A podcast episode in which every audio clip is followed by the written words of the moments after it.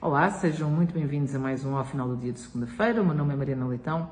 Hoje vou falar sobre o caso Tutti Frutti, um caso que eh, tornou-se conhecimento público a semana passada, que envolve dois atuais ministros eh, do governo socialista, Fernando Medina e Eduardo Cordeiro. À época, Fernando Medina era presidente da Câmara. O caso envolve também, além dos dois ministros, um conjunto de dirigentes do PSD e diz respeito a uma suposta rede, digamos assim, ou aqui uma, uma espécie de um pacto que foi feito entre Fernando Medina e uh, estes dirigentes do PSD para alegadamente manipular eleições autárquicas a troco de uma certa cumplicidade num determinado esquema de corrupção. Uh, isto está tudo em investigação ainda, portanto, estamos a falar apenas de alegações, mas há duas coisas que eu gostava de dizer relativamente a este caso. Por um lado, o caso mostra claramente, até porque está em investigação em algumas situações desde 2018, a forma como lenta como a nossa justiça funciona. E isso é profundamente prejudicial eh, para todos nós, porque acabamos por ser os lesados por este tipo de crimes de corrupção, eh, e é aquilo que de alguma forma faz com que as pessoas que praticam este tipo de crimes se sintam quase imunes a qualquer atuação judicial, porque acaba por haver uma certa sensação de impunidade eh, por parte destas pessoas. Com a agravante de a maior parte destes casos de corrupção ocorrerem no âmbito do poder local, mais do que em qualquer outro cargo público. Porquê? Porque no poder local o favor, a pequena benesse, o acelerar um licenciamento a troco de qualquer coisa, o dar uh, um, passar um processo à frente para ser beneficiado de uma forma através de, de alguma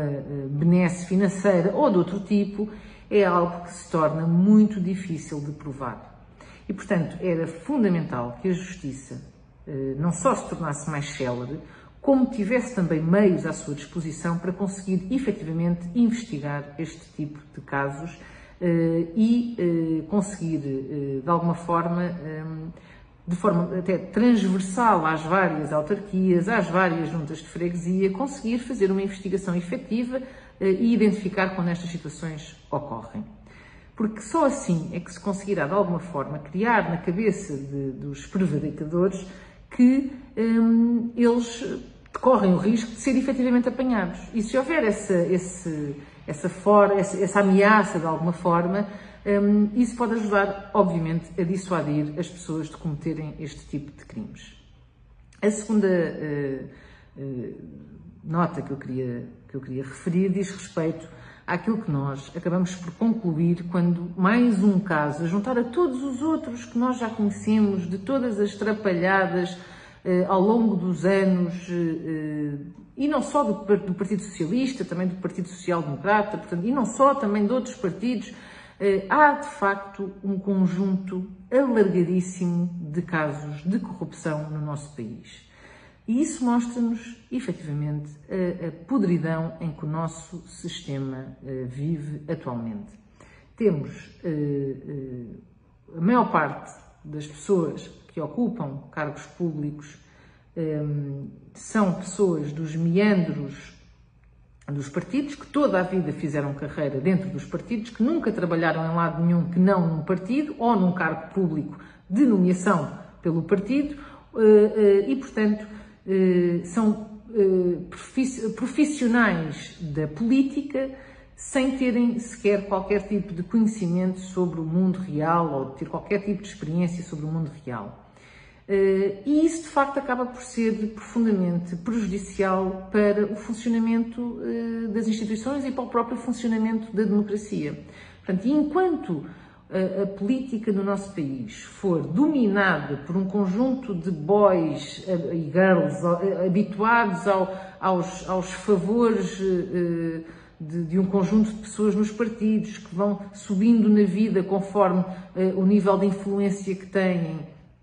e, e o tipo de favores que prestam a uns e a outros, a verdade é que a nossa democracia vai estar sempre com este constrangimento e vai estar sempre sujeita a este tipo de situações. E, portanto, era, era muito importante que passássemos a olhar de alguma forma para este tipo de casos com outro, sem sendo bastante duros e exigentes com aquilo que é a nossa classe política, garantindo assim que essa nossa exigência também acaba por fazer com que haja outro tipo de compromisso e outro tipo de comportamento por parte destes detentores de cargos públicos. Porque a verdade é que não só não há, em muitos casos, uma atuação efetiva por parte uh, do Poder Judicial, como também não há depois a devida sanção por parte dos eleitores. Porque a verdade é que, em muitas situações, mesmo as pessoas que já cometeram determinados crimes, que já Hum, já estiveram envolvidas num conjunto enorme de atrapalhadas, acabam por voltar a ser eleitas. Acabam por ter, inclusivamente, maiorias absolutas. E, portanto, cabe também a todos nós sermos muito mais exigentes na altura de depositarmos o nosso voto, porque só assim também conseguiremos garantir um, que uh, estes tipos de situações, obviamente que dificilmente deixarão de acontecer no, no, como um todo, mas pelo menos começam a ser cada vez menores porque há a consciência de que efetivamente as pessoas, hum, na altura de irem votar, votam também considerando uh, esse, esse tipo de atuação, de, atuação, de atuação por parte dessas pessoas. Talvez nessa altura a nossa democracia funcione um bocadinho melhor uh, e haja uh, de facto um pouco mais de confiança nas nossas instituições e nas pessoas que ocupam uh, os cargos. Muito obrigada a todos e até para a semana.